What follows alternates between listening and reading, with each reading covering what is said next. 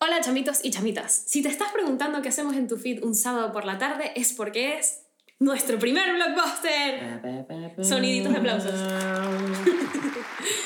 Sí. ¿Y, qué, ¿Y qué es un blockbuster, Mariana? Oye, nosotros nos estábamos preguntando, porque como has podido observar en todos nuestros anteriores episodios, hemos estado hablando siempre de lo que está de moda, de cositas del 2020, pero antes del 2020 también existía el cine y había muy buen cine. Entonces, para hablar de ese buen cine antes del 2020, traemos los blockbusters. Así que si, si quieres darnos alguna sugerencia de película, de serie vieja, que no tiene que ser de 1990, puede ser del 2015, como esta película de la cual vamos a hablar hoy, Sí. eh, mándanos la sugerencia al, al DM para que estemos pendientes de verlo y de hablar de ello. Oye, y si también te estás preguntando quién es, Ella es nuestra queridísima Vanessa Morantes, el, el quiero del no spoiler.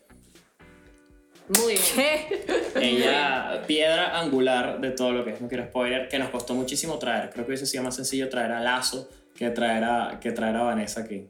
Bueno, pero lo logramos. Sí. Lo hicimos. Qué Lo hicimos. Ahora solo nos falta Lazo. ¿Escuchaste Ok. lazo? Vale, ¿quién eres y a dónde vas?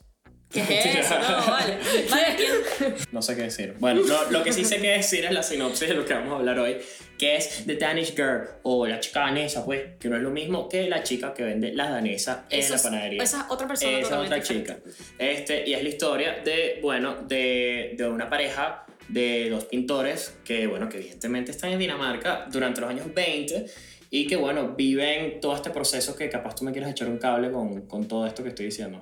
Sí, sí, lo estás diciendo perfecto. O sea, es la historia de la primera eh, cirugía de cambio de sexo que al menos esté documentada. Sí. Porque como que hay rumores y cositas de que hay otras cirugías que se hicieron antes, pero no hay documentación realmente sobre eso. Y de hecho, sobre esta, eh, parece, porque no coinciden como que los informes médicos, pero por lo menos cuatro cirugías le hicieron a esta persona para el cambio de sexo que... Bueno, esta persona que está interpretada por Eddie Redmayne, que bueno, que venía de un momento dorado, venía de ganar el Oscar con la teoría del todo, con su interpretación de Stephen Hawking, y bueno, había demasiada anticipación para ver esta película porque el tipo estaba en el mejor momento de su carrera, y bueno, se lo terminó ganando fue Alicia Vikander como la esposa aquí, así que bueno, Porque ella actúa demasiado bien. y es probablemente el personaje este, que más, o sea, la esposa, digamos que más apoyo le ha brindado a su, a su hombre, ¿no?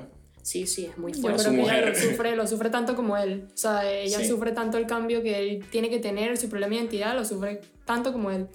Claro, me gusta porque además de que están contando esta primera historia de cambio de sexo, tienen súper presente cómo lo vive el entorno, porque es muy fuerte ver a tu pareja pasar por algo así y no cualquiera se queda, muchos se van y tampoco, y tampoco es una, una decisión que yo juzgaría, o sea, es perfectamente normal también irte, porque sabes, también importas tú y lo que tú buscas.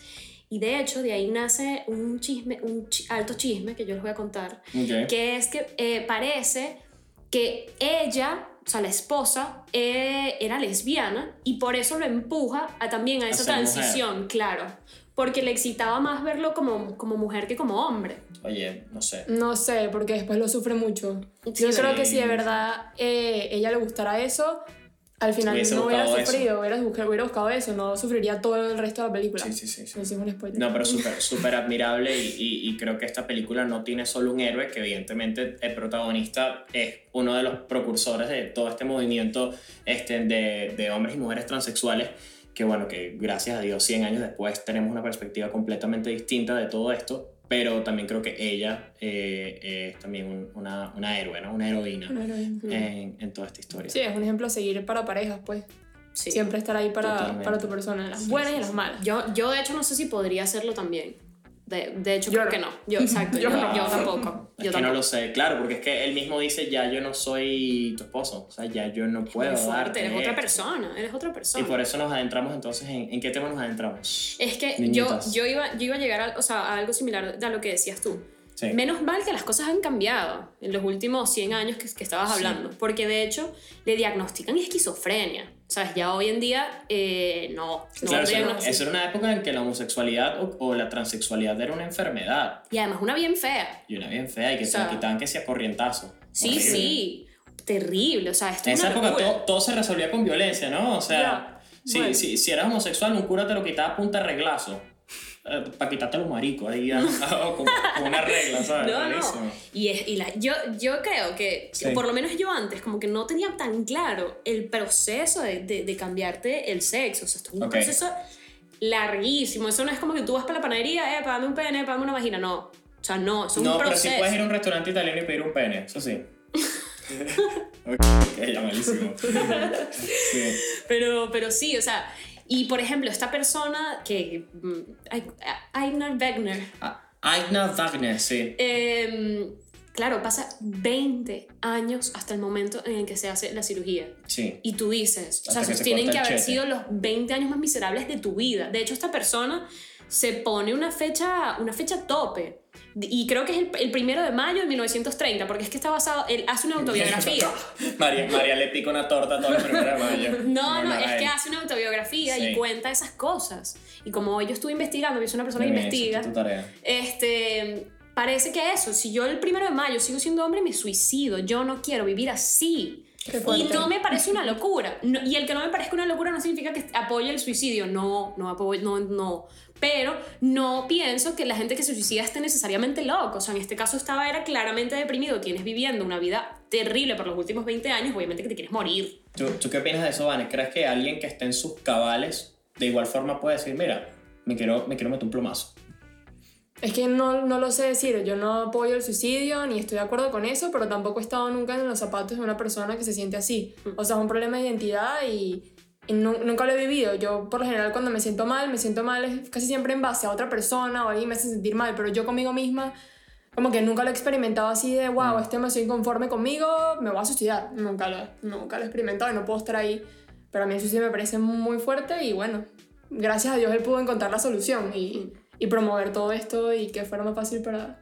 Claro, es que es eso. futura. O sea, yo creo que, que más que ser un- el primer caso, lo que tú quieres, esto es un personaje eh, histórico, ¿no? O sea, es como el Martin Luther King de los transexuales. ¿No? Este señor. Eh, sí, sí, totalmente. Pero es que además Vane yo creo que dio en el super clavo. O sea, esta tiene que ser una de las peores sensaciones del planeta porque literal tu cuerpo es la casa, la, la casa que vas a mantener toda tu vida. O sea, tú te puedes mudar de país, tú te puedes mudar de casa, pero, Pero ese siempre... pene te va a acompañar todo el tiempo. Chamo, pero tú tú- hagas lo que hagas, vas a tener ese pene Y entre no solamente piernas. eso, o sea, es Sí. todo. Es lo como te ves, como Ya. la ropa que te Cómo pones. te o sea, vestir, Claro, todo. esta es tu casa. O sea, tú vas a vivir aquí adentro toda tu vida. Ujú. Y qué horrible que esta persona vivió 20 años llorando todos los días, mirándose en el espejo y viéndose horrible y no, o sea, Mm. Evidentemente te quieres morir. Y más si encima, por sentirte así, te sientes triple incomprendido y te dicen que eres un loco y un esquizofrénico, o sea, mátate ya. O sea, Ya, exacto. Acaba con eso. O sea, ¿entiendes? Sí, sí, sí, sí. Wow. Y bueno, si les gusta este experimento y nos quieren seguir dando ideas para que esto continúe, pues ya saben dónde tienen que fastidiarnos, que es en nuestro Instagram de No Quiero Spoiler. Pero también estamos en YouTube, En Spotify, Twitter. en Apple Podcasts Google Podcast. y en el corazón de Van. Así que bueno, gracias por acompañarnos. Nos vemos en el próximo, bueno, en los, en los próximos todos, en los próximos episodios y en los próximos blockbusters. Chao, Bye bye. amigos.